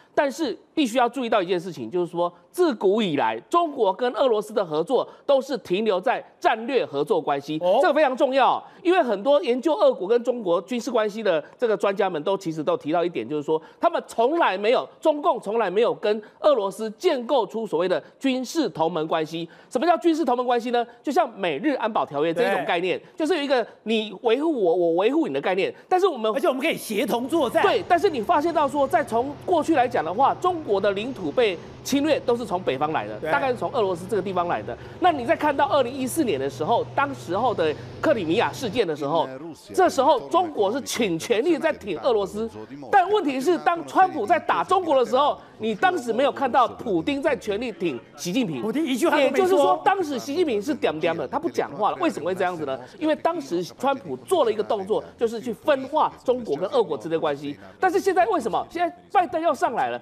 所以你现在看到俄罗斯的这个外交部的副部长，他开始讲一句话，他说：“你美国都有所谓的恐俄症，哎，这个恐俄症的概念就告诉你拜登说，而且告诉拜登的团队说，我不会跟你们接触。为什么要这样做呢？其实就是在告诉你说，我即便跟你接触。”你们这一群人也不会对我好。那与其这样如此的话，我就现在呢短暂的跟中国来合作。而现在的中国呢，刚好就需要俄罗斯的帮忙。所以换句话说，说整个局势的布局来看的话，你看到是中国需要俄罗斯的。那俄罗斯刚好这个机会呢，借由中国在打拜登。所以换句话说，说接下来拜登政府上台之后，他们会面临到一个非常急促的问题，就是说。俄罗斯跟中国现在是紧密挂钩，而中国中国呢有了经济方面的一个权利，那俄罗斯呢有了拥有跟美国匹敌的军事科技，这两个如果凑在一起的话，如果俄罗斯愿意放的话，现在问题就是俄罗斯不愿意放给中国。如果俄罗斯愿意放给中国军事科技的话，那不得了了，这时候就会对着美国一个最头号的一个敌人了。但是我觉得俄罗斯他心中他不会放，对他不会放，他会给你苏三十五，把引擎焊死掉，是他会放给印度，他不会放给中国。因为他知道说，中国如果变大的话，在整个欧陆地区的话，中国就是老大，那你永远不会替我俄罗斯的嘛？中俄之间有不可解的基本矛盾。是的，所以过去来讲啊，中共官员曾经也跟我讲过几句话，就是说。即便是跟俄罗斯很好，但也不会好到像过去的这个所谓的美国跟其他国家这种好的程度。为什么会这么讲呢？因为俄罗斯对中国是有顾忌的。那这时候呢，俄罗斯它又不是共产政权了，而俄罗斯它改变之后，即便是普丁一直可以当总统，但问题是什么？问题是俄罗斯有一天它会跟美国抱在一起，有一天又跟中国抱在一起，所以它这个基本上俄罗斯游走在这几个国家之间。那我们今天讲到的中国的第二艘航空母舰山东号经过了台湾海峡。可是我觉得他们现在船非常妙，他他们现在都说我要隐形，我不要被人家侦测到。可是你冒黑烟，你一冒黑烟，谁看不到你啊？而且如果一冒黑烟在几千几公几千公里以外，你就会看得到的话，或者几百公里以外看得到的话，太好太好目测，太好锁定了嘛。你现在看到太夸张了吧？冒你现在看到，你刚刚看到画面，其实是跟山东号同级的哈。那因为我们用的有些照片其实是苏联时代，像这这是苏联的，你看那个烟冒的很明显哈。可是这个还不夸张，还有更夸张的，有有一有一个影片呢，夸张到说那整个船舰都不见了。那就大家开玩笑说哦，原来我是用烟来掩护自己做做这个隐形啊，但是太好笑了。你像这个烟冒那么大，这个是跟辽宁号跟山东号同级的啊，这个苏苏联战舰。那那个时候其实如果大家想一下啊，呃，二从那个呃辽宁号到山东号，山东山东号，我记得是二零一七年那个下水落成嘛哈，然后结果开始训练。你知道山东号是中国自制的，它也冒黑烟呢。可是三号冒黑烟。跟辽宁号冒黑烟，它至少有一个原因，因为它的引擎啊，呃，那个燃那个燃油柴油柴油不是，它是用重油，用重油重呃，我们我们简单讲科简单科普一下，就是说在所有的炼油的过程当中，最后的杂质那个叫重油，可是重油没有不好哦，因为它的热力很强，所以它在推动这样航空母舰这种巨无霸的时候，它其实效能很好。这你一冒黑烟，大家都看到你了啊。对，它就是有个缺点，它容易冒黑烟。像美国的是核核子动力的，你就不用没有这个问题。没有看到。好，那其他国家的呢？燃气、燃油用柴油的混合的，比如像美国的军舰，不是都它的它一般护卫舰，它不会都是核核子的啊，它也是用燃气的啊。你像看到这个有没有？所以整艘都不见了，它是冒黑烟。对，它整艘都不见了。所以同样的问题，其实美军也曾经发生过，可是二次装备里面这个事情比几率啊，要比美军的多。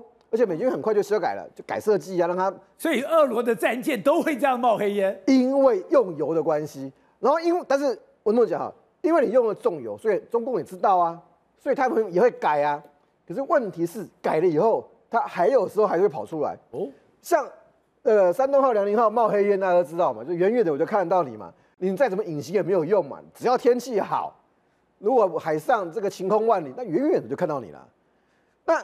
它的护卫舰也会哦，不是只有就就中国，其实你注意注意哈，所有的战舰都会。呃，那么讲，它的它的它的战机其实一直都有引擎推力的问题，或者耐寿命的问题。它的坦克也有一也有类似的。然后它的战舰呢，不是不好，可是它的战舰的推力跟这个冒黑的问题，往往使它所有先进的设计会功亏一篑。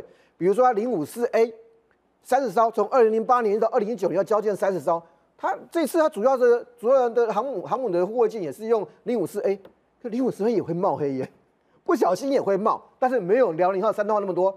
还有刚才讲到说它它的它的这个呃发动机的问题，零五四 A 有一个你上网去查就有这个资料，它公开的哦。像零五四 A 是它最重要最先进的嘛，那它未来还有零五四 B 跟零五五其他的哈。零五四 A 三十艘，它讲的那个。那个那个里面的那个那个那个基本资料里面呢，最高航速不低于二十七节，就是说，其实这个意思说二我二十七节啦，可能再多一点。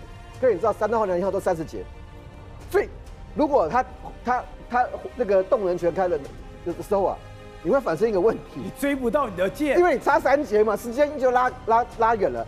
问题还是回到那个，因为你如果看零五四 A 右边那个那个画面哈。那个零五四 A 其实是是有隐形的设计的概念啊，那你如果冒了黑烟，你所有的隐形都没有用啊，远远的就看到你了。而且你要知道在，在在海上，我我就是要隐形，所以我特别设计成这个样子，有棱有角。我尽量避免雷雷全破功了。我尽量避免那个雷达那种的那种折射的问题嘛。可是问题来了，为什么只有二十七节？美国同行的都在三十节以上啊，美啊，你的航母都已经到可以到三十节了。然后还有，因为它是用重油，它的航母是用重油，所以它它用油量非常大，这会限制它的活动时间。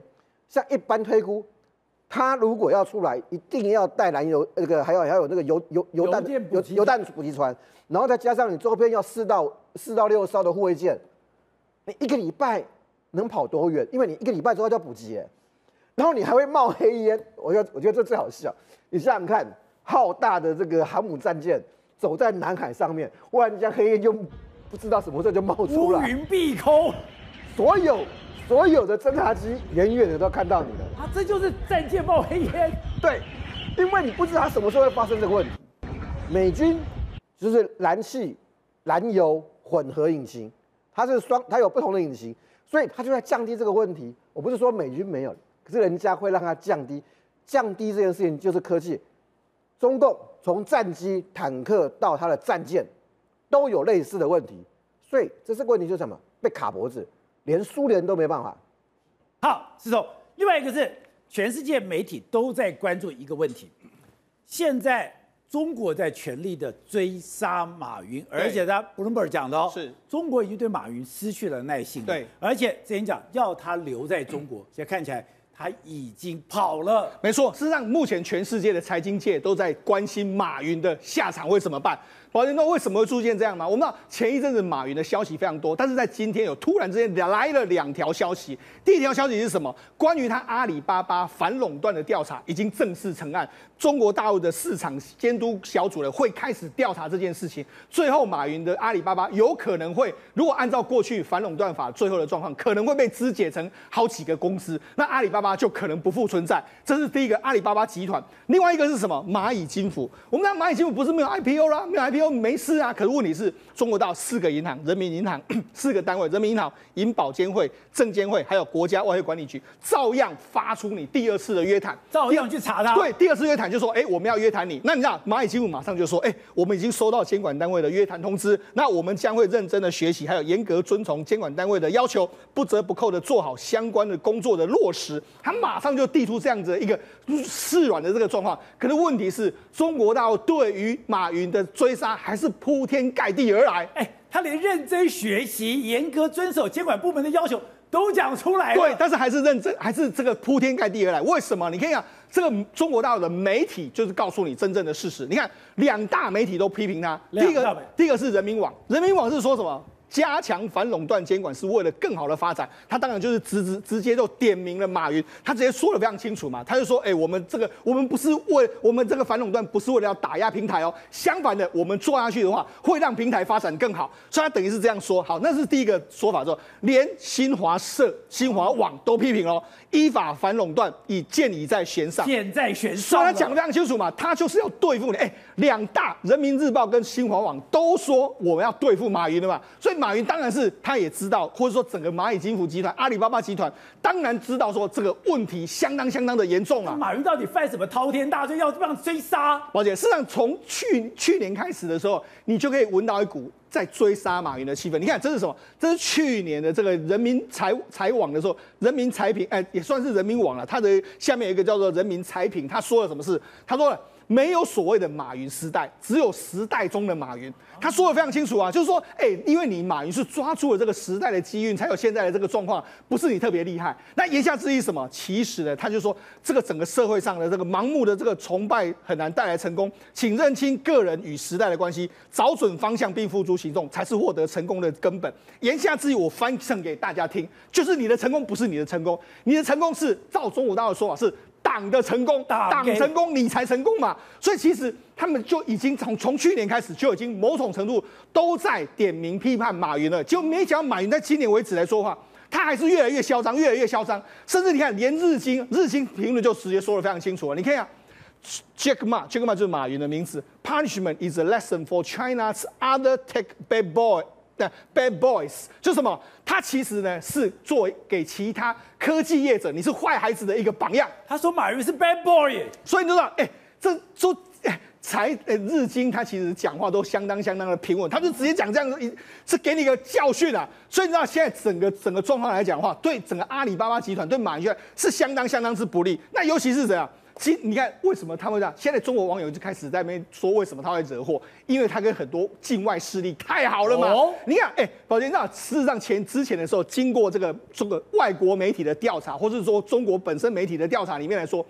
中国知名度最高的人，在海外知名度最高，马云就是马云。你看他，他很多地方都跟各国的这个首首长见面啊，甚至外国人都说：“哎，你真的马云身上有领袖气质。”马云有领袖气质，而且你光是这四个字，大概就害死马云了。所以马云就真的完蛋了。那除了这个之外，你看啊，今年呢以来的时候，你看，包括说他们这个官方的楼继伟，楼继伟他最近也在批评他。所以现在整个中国大陆从官方整个。这个党的单位全部都在追杀你。这是现在网友在说什么？网友现在就说：哎，你今年的，你马云呢，你也卖了太多股票吧？你从今年七月的时候，你卖了一百亿这个人美金啊，约莫折合人民币的话是六七百亿的这个人民币的股票。现在他们还说什么？不要让蚂蚁跑了，不要让马云跑了。所以你看，哎，现在整个中国大陆的气氛，从你看之前马云是一个这个风光的人物，是一个人民创业成功的这个典范，现在已经完全不是，摇身一变，他现在变成是落水狗，现在谁都可以踹你一脚。所以人家做一张图，哎，这个就像是他有牢狱之灾，对，而且底下的网民居然讲。要把他资产充公，对，而且而且你看就是这样，不能让马皇跑了，建议抓起来资产真空，抄家，哎、欸，抄家这马云抄抄家这两个字就出来，你就知道现在整个马云或者整个阿里巴巴，他们到底是被烧成什么样子，所以我才说嘛，马云接下来的一段时间里面，恐怕是相当相当之难过了。对，董事长，你看这几句话，哎，你这会文革的斗争又出来了。他说：“马云是历史上最大的害人精，害了多少人？这次要不是国家的火眼金睛，用他上市跑掉。这时候跟他讲，我要把你资产充公，抄家，哎，抄家就是灭族，就要游街了。神仙老虎狗，马云现在落水狗嘛。但马云现在的关键，大家在关心什么东西？中国网友呼吁，对的，叫他财产充公嘛。为第一个，他到底在哪里？”第二个，他到底海外有没有资产？对。第三个，他的资产里面有多少是借名登记的资产？好，然后放藏在什么地方？这才是现在要谈的问题哦。因为这个阿里巴巴、蚂蚁都不重要，俱往矣。因为按照现在新的中国银监保监的规定，这两个公司都没有价值，尤其蚂蚁一点价值都没有。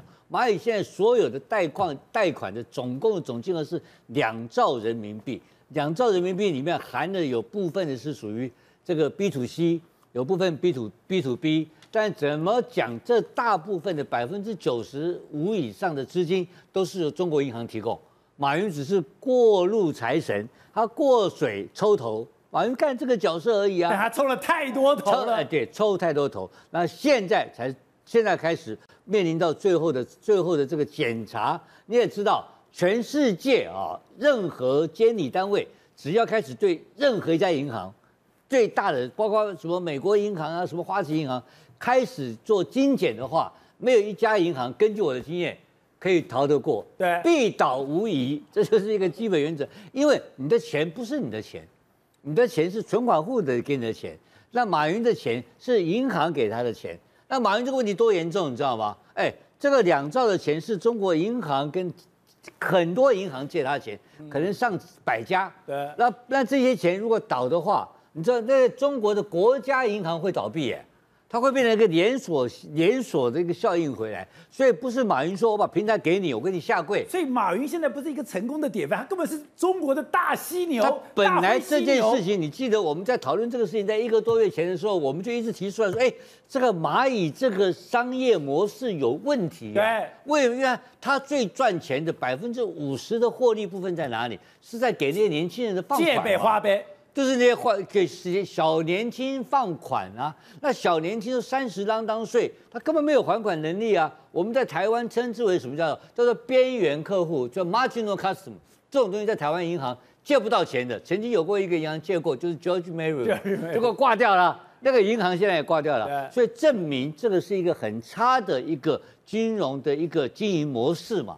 那马云把这个很差的模式，想要到美国的股市去套美金，这个我觉得在大陆好像是支持这样子。结果现在这美国套套美金失败以后，他回来香港要来套人民币跟港币的时候呢，这一下大水冲倒龙王庙，你要回到大陆来掏空，哎，这个不行，民族主义跑出来了，所以马上你看王岐山就出手干他了嘛。当我们这个节目第一天在做王岐山的时候，我们就在想说，哎，到底谁输谁赢？第一天我还在想说，王岐山好像输掉了，还被马云塞饼，呃，下架嘛，所有的影片下架嘛，对不对？哎，三天后是刘鹤出来了嘛？对，所有中央官员出来了啊，代志大掉啊，马云的时候已经开始，你记得吗？不见了。对，就只要《华尔街日报》讲出来了。下跪嘛，下跪，然后要把东西通通交出来。你要什么平台都给你，对呀、啊，对不对？所以这个故事现在已经其实到了现在已经 ending 了，已经结束了，你知道吧？阿里巴巴、蚂蚁通通结束了，现在只剩下一个马云个人的安危问题，抄家灭族的问题。哎，他把钱要交出来的话，可能还有的活口；如果他钱不交出来的话，他要流亡海外啊，那这个的生命的问题、安全问题，就会变成一个非常大的悬疑的故事。就像你当时讲，当时钱多多突然被砍，你就觉得那是砍向谁？砍向马云，警告马云。现在的味道真的是这样，我砍钱多多给你看，你在香港，你在香港戒备最森严的地方，我都可以把你找到你，而且我可以把你给赶了。我们中国大陆有一句话很重要的，就是他们的中中，他们的一经常讲一个叫做回头看，但回头看三个字非常有意思，你回头去看钱多多跟马云之间的关系。马云是一个企业巨子，然后在浙江大学的高材生，英文呱呱叫。钱多多是初中没有毕业，然后在在马在赌场里面当马仔，帮忙洗钱的哦，一直带着客户去赌钱。这两个身份不搭的人，怎么变成一个好朋友？然后最近几年还成立合资公司，所有的这个很怪异的这种交往都形成了。所以当时我们就觉得说，哎，这个应该是在洗钱。现在钱多多一被砍，我确定了。他就是马云的重要的地下账房，钱就是他洗的啊，藏在国外。我觉得今天共产党不是笨蛋，你跑掉了，然后烂摊子丢给我，我怎么办？所以马共产党的招数非常清楚的，每一个人他都有办法，他最后都把钱追回来。你看到没有？真的假的？红通通缉令，他不是光抓人，他抓钱呢。你看到没有？肖建华就是头套套就把你带回去。所以这个中间共产党的本事之高。因为他是一个穷困的政党，他对抢钱这个事情的本事比国民党、比民进党都要厉害。这样，接下来我们看这个画面，哎，这个吓死人！在中国的一个东北，居然在中国的青海，居然有这么大的火球掉下来。哎，这在青海的玉树，大概是在礼拜三凌晨的七点半，忽然哦，被很多人都目击到有非常大的神秘火球，你看。划破天空，然后就直接掉下来。那这个火球呢？它的亮度有人去测量，已经都快要跟太阳差不多亮了。所以当下很多人都以为要世界末日。而且你从监视器看，你看哦，忽然这个全亮，就是火球划过这监视器的地方。你看亮到这个程度，让监视器拍到这火球，黑夜变白天，对，黑夜都被变白天，所以非常非常可怕。那这个火球呢？后来人家去查，很有可能是类似那种小陨石或者小行星那种东西掉落在青海的玉树，因为哦那个时候划过去之后，马上就有人感觉到这种天摇地动那种感觉，可能是撞击到地面上而导致的冲击波。多大的亮光才可以让这样子黑夜变白？对，非常非常可怕。那最近的火球真的很多，在世界各地都有出现，像日本十一月二十九号在爱知县也被发现有类似的火球。你看这爱知县也是，你看晚上忽然这火球这亮度有多大？这个东西被照到的时候，很多人也以为是世界末日，然后在好几百公里的人外面哦都看得到这个火球。那除了爱知县之外，十二月三号在纽约上空也出现了神秘的大爆炸。纽约上空也是这样子哦，你看忽然这个白光就闪过来，然后这整个纽约哦，真的当下会觉得有听到巨响，而且这巨响声音大到什么程度？连在加拿大的人都有听到这声巨响，所以已经不是好几百公里的问题，是非常非常可能上千公里外人都有听到这种巨响。然后呢，他专家认为是那种流星的上空都有，对，流流星的划过大气层造成的白光跟巨响。那这种东西，其实坦白说，对于人类，你只要不要掉到人人密集的地方，都没什么问题。可是哦，对于整个世界上，大家其实我们 NASA 是有在监控的。很多人会问，如果这个世界末日打到地球怎么办？其实哦，像全部哦一百四十米直径以上的小行星。距离地球七百五十万公里以内，NASA 就可以开开始长期监控。那这个监控呢，目前大概有两千一百颗左右都在 NASA 监控范围。那这种东西，假设，这一百四十米的直径面积哦，如果打到地球的话，它受灾面积大概会跟英国一样大，所以才要监控，它会真的会造成人类毁灭的。所以遇到这个东西哦，如果真的要击击落地球的话，其实以现在状况，比如说日本的准鸟号是有能力飞到这个小行星上面放炸弹。然后呢，把它可以做到这点，是可以做到，因为准鸟号就是飞到小行星上面嘛，然后去采集矿石嘛。但你如果不采集矿石，你放炸弹意思一样。所以说，现在人类科技是已经没有像那么古早很担心的啦。我们只要放炸弹是怎么样呢？让它偏离航道一点点就好。因为我们讲失之毫厘，差之千里嘛。你距离七百五十万公里，我只要让它偏离一个一两公分，即拉长到七百五十万公里的状况之下，那距离就会差很远很远很远。所以这种小行星，坦白说，我们现在人类只要监控，不需要太担心。那现在整个世界的天气都很异象吗，连天寒地冻也发生了。特别刚刚讲到了，现在中国跟俄罗斯要变成了战略伙伴关系。这两个国家都天寒地冻。对，因为现在其实很多天后意象，除了刚刚看到火球之外，就天寒地冻。你看现在这画面，什么是俄罗斯的画面哦？是好几千只鱼被冻在冰层里面，底下都是鱼，全部都是鱼。你看这原本是湖哦，然后这些鱼哦，就原本它是要回游到上面去产卵的，结果呢，经过湖泊之后，忽然天气急冻。鱼连逃都来不及逃，全部几千只鱼全部冰在这边。然后呢，我们还要看到有有有个画面很鼻酸，小狐狸，你看这小狐狸被冻在冰层里面。这狐狸后来已经没有生命迹象，现在就讲说小狐狸可能是一不小心失足坠到湖里面，坠到湖里面的时候又刚好遇到天寒地冻，所以它就瞬间被结冰在整个冰里面，所以这个已经失去了生命迹象。然后呢，蝙蝠也是，蝙蝠冷到头晕啊！你看这蝙蝠，它知道它原本倒挂在树上面，就太冷了，就呢冷到它掉在地地面上一直抽搐，天寒地冻。那这么冷的状况下，有一个生命生物是完全没有影响，它叫驯鹿。驯鹿是在干嘛？它今天加班帮圣诞老公公拉雪橇。你看啊，这个雪堆里面，你看，你发现每个雪堆上面都有个角，对不对？其实不是哦，是驯鹿，不是树枝。然后有人真的跑去拿这驯鹿的脚，你看看，有有人拿树枝去戳驯鹿，结果驯鹿跟没事一样站起来，然后往上跑，完全没有受到影响。所以驯鹿哦，真的是最耐寒的动物。你看拿树枝去戳它，驯鹿跟没事一样就站起来。难怪他可以再圣诞老公公。对，载圣诞老公公，他今天加班的，不知道会跑到哪里。所以你看，徐璐是真的很厉害的。而且俄罗斯冷到什么程度啊？有俄罗斯有个男的尝试去拿一个波那个那个这个这这个马克杯啊，想去洒水看看，就一洒水的时候，手身上只剩这个杯子的那个钩挂钩，然后杯子直接飞出去。为什么？太冷了，脆掉，所以说整个杯都脆化。而且俄罗斯的兵那个船队都在除冰，为什么？因为如果不除冰，根本没办法动。你看，这是俄罗斯船队在全力动员除冰的画面，它整个船上面全部都是冰，甚至俄罗斯还出动了大货车来载积雪。为什么？因为雪已经太多太多，你单纯的铲雪车完全不够，你必须要靠大货车，一货车一货车积才可以。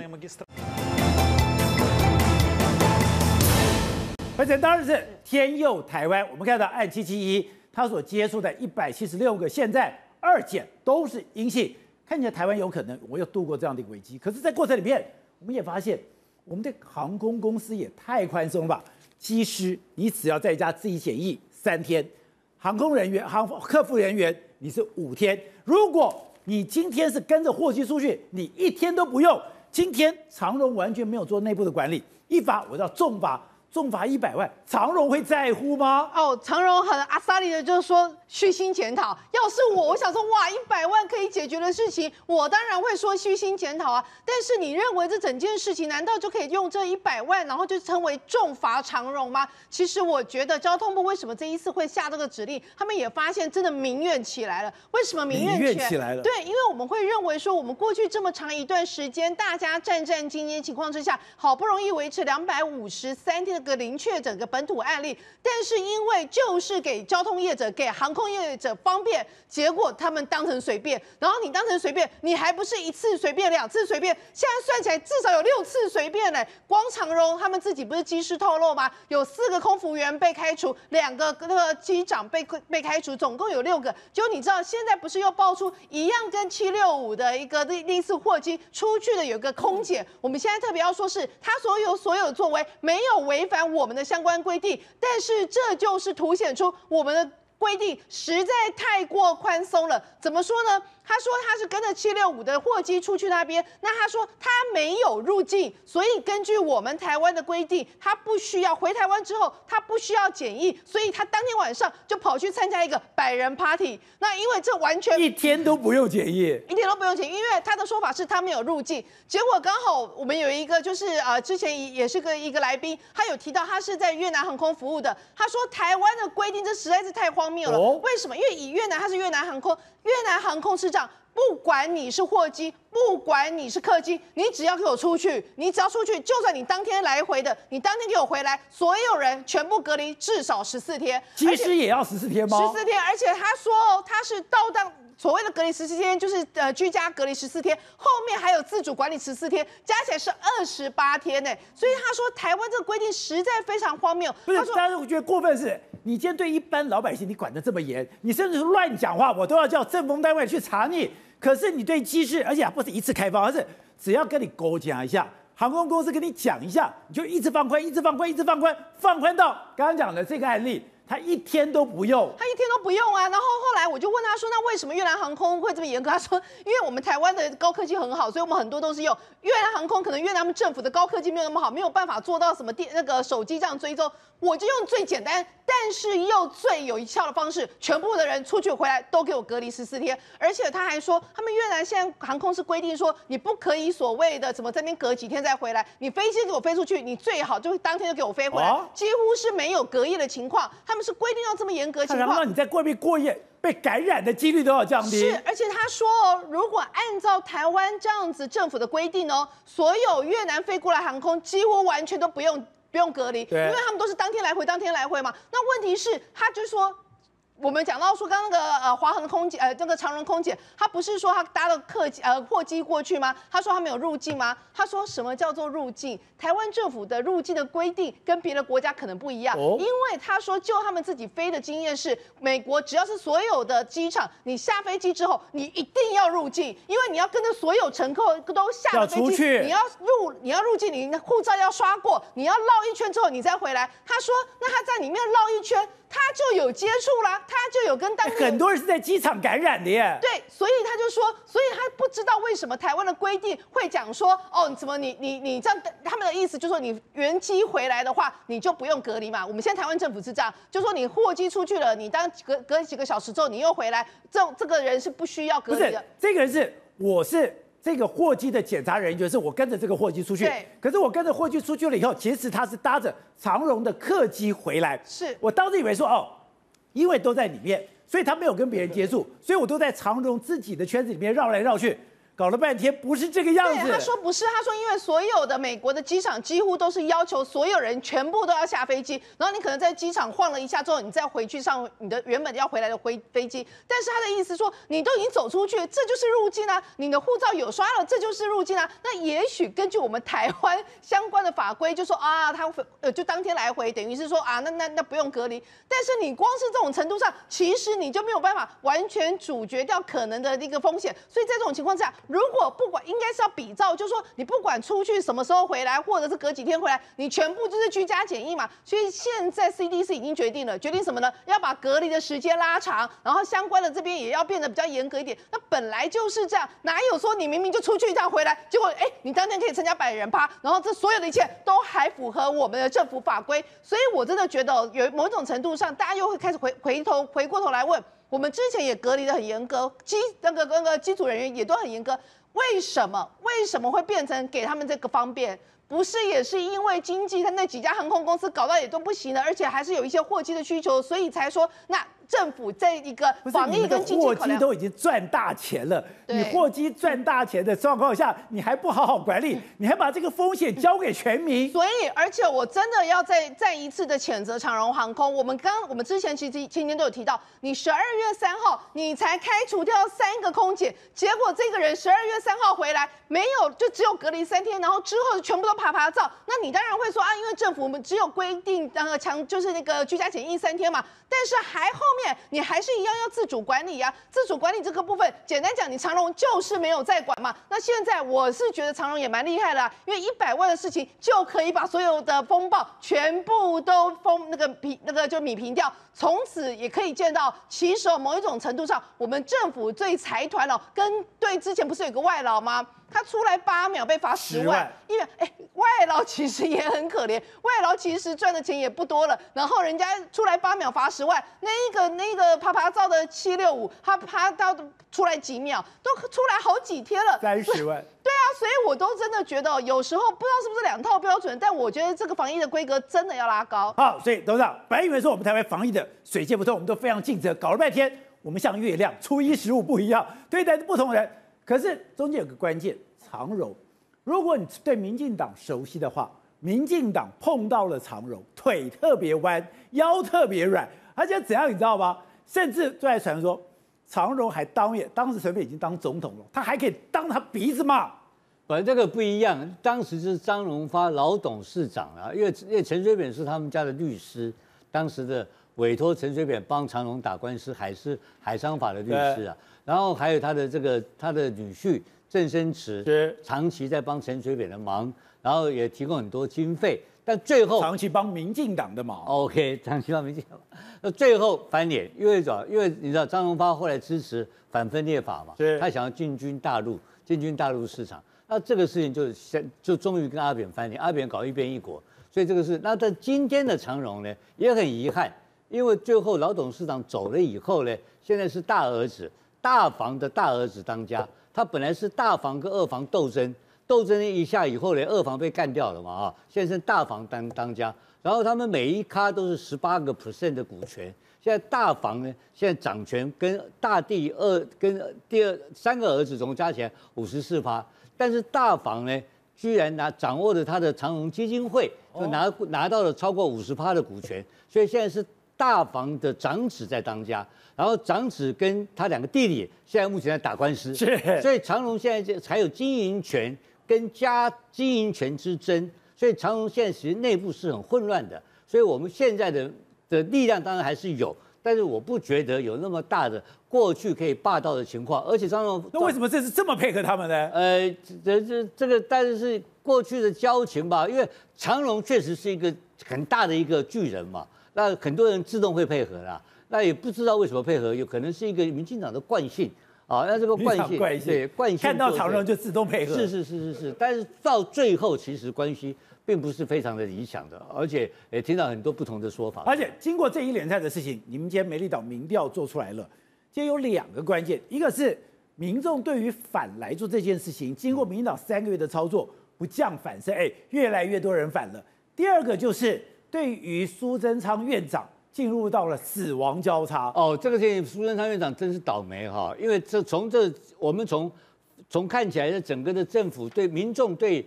对政府的这个开放来猪进口的同意跟不同意的哈，这四个月来增加了十个百十二个百分点哦。那十二个百分点的，你看到没有？他在我们在二零二零九月份做跟十二月做，这差了差不多差不多三个月到四个月时间，结果不支持的增加了大概十二个百分点。那可是支持的并没有并没有任何异动，对，所以表示说这个是支反对的反对的增加了，表态率增加了嘛。这是第一个，但从这个表态增加十二趴以后，你发现另外一个事情，就是国民党并没有增加，所以换言之讲，这是中间选民。对，这是中间选民，这不是国民党，国民党没有因而得利啦，你知道？然后另外一个讲法就是说苏贞昌，这是另外很很有看头的，就苏贞昌虽然碰到死亡交叉，苏贞昌搞了几个月，苏贞昌最高的施政民调，你看他高档数都六成多，哎，现在都是一度 怀疑他要选总统嘛。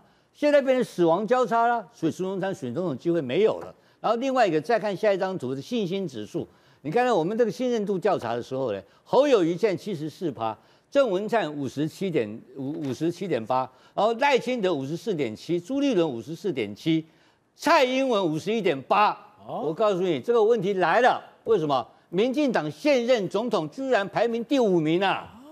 宝杰，这个问题就大了。这现任总统才当了不到一年的时间，你居然你的民调原来是高档六十几趴，全国第一名的民调，哎，现在连续不断下滑，下滑，下滑，下滑到今天，你看你最我们的右下角的这一张表格，你就看看出来，全国第一名政治人物现在是什么？侯友谊七十四点七十四个百七十四个基数我们的指数了。然后你看七十四，然后郑文灿五十七点八，哎。然后赖清德，你说赖清德比蔡英文还高？对，但是赖清德本来更高的，这次因为搞发票，威士忌威士忌搞发票，搞搞搞搞，被呃被网军干了嘛？那是谁的网军我不知道啦。我想是有计划的网军把它修理了，修理了，哎，就输给郑文灿哦。你说是民进党的网军干的？当然是民进党网军嘛。我说赖清德输给郑文灿，这是最荒唐的一件事情嘛。两个级数差几看没？结果郑文灿居然现在赢他，哎，赢他要超过超过误差值嘞，是，这开什么玩笑？然后朱立伦现在跟赖清德一样，没有什么变化。最可最骇人听闻的是蔡英文，蔡英文以堂堂总统九五之尊，居然变成在全国排名第五名，而且快要跟柯文哲并驾齐驱，啊，搞个什么东西啊？为什么？一件事情就是美猪，哦，莱猪一件事，一件事情，一言兴邦，一言伤邦，这个整个盘面就垮掉了。所以多多可怕的事情，所以莱猪的伤害这么大。对，而且这个事情还在发生中，因为现在所有的民众对这个事情哈，就是说蔡总统，我们我们有个调查，蔡总统放宽美牛与莱猪进口，经过四个月，认为中央政府的做法。比较偏向美国是七十四点三趴哦，就是说，哎，民众认为你是亲美哦，美猪亲美哦，也就是你是为了美国开放，不是为了台湾人开放。对，你看，比站在民众立场的几趴，十趴。我们的标题叫什么？叫蔡总统哦，你看到没有？放宽美牛跟莱猪进口，经过四个月以后，民众认为中央政府的政法。做法是比较偏向配合美国，对啊，搞什么东西嘛？所以你看看丽英杰跑去跟卢秀燕吵架的结果是怎么样？民众支持卢秀燕嘛？民众是反美，在这件事情上反美，反对蔡英文。所以蔡英文总统虽然没有很大的篇幅的很大的下滑，但是从这几个月来，他已经排名变第五名的台湾政治人物。然后民众对这个瘦肉精的看法的残留量也都支持要做到零检出嘛，对不对？这也是一个很可怕的现象。另外一个，最后一个来谈一下，就是说，民政府对开放进口美牛来猪，哪些党比较坚守食安与国安健健康嘛？你看一下这个这个右边这个图哦，国民党第一名啊，四十一点八八，民进党跟民众党并驾齐驱，都到了十六点二、十六、十五点六。不是，而且民进党民进党在下滑当中，也就是你在坚守食安跟国民健康的部分。你是不被信任的，对啊，你在两个月前你是二十二，现在变十六趴，就降了六个百分点。然后你看小党都不见了，你看到没有？呃，小党所以照这样看起来什么意思呢？我讲个比较大家听得不可能很难接受的话，就是丢猪肠抵打等有效嘛，在立法院丢猪肠丢猪大肠，对国民党在议题的主导权上，他占的。那为什么他的满意度没有增加呢？满意度没有增加，是表现党的形象太坏了嘛，对吧？可是但是。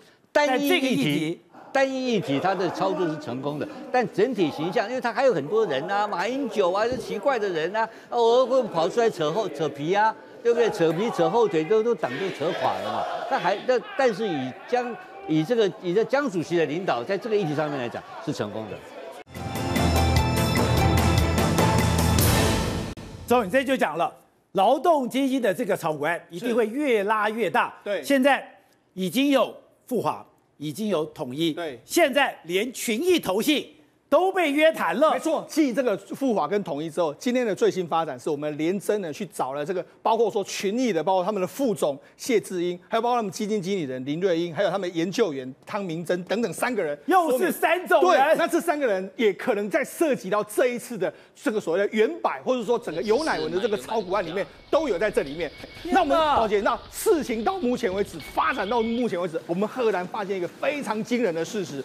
宝姐，那我们上半年的时候呢，我们以目前的整个部位来说，我们委外代操部位第一名就是富华，第二名就是统一。第三名、第四名是两家外资公司，第四名的话，哎，国内的第三名就是群益啊。所以也就是说，国内超我们国内超国内股票的三前三大公司都有问题，全部都卷在这里面。好，卷在这里面来说，哎，我们上半年呢，一共付了多少权利金？大家知道吗？我们一共付给这些投信公司一共四点五亿左右的这个管理费。那四点五亿的管理费来说的话，这个富华是第一名，富华我们就给了他一亿。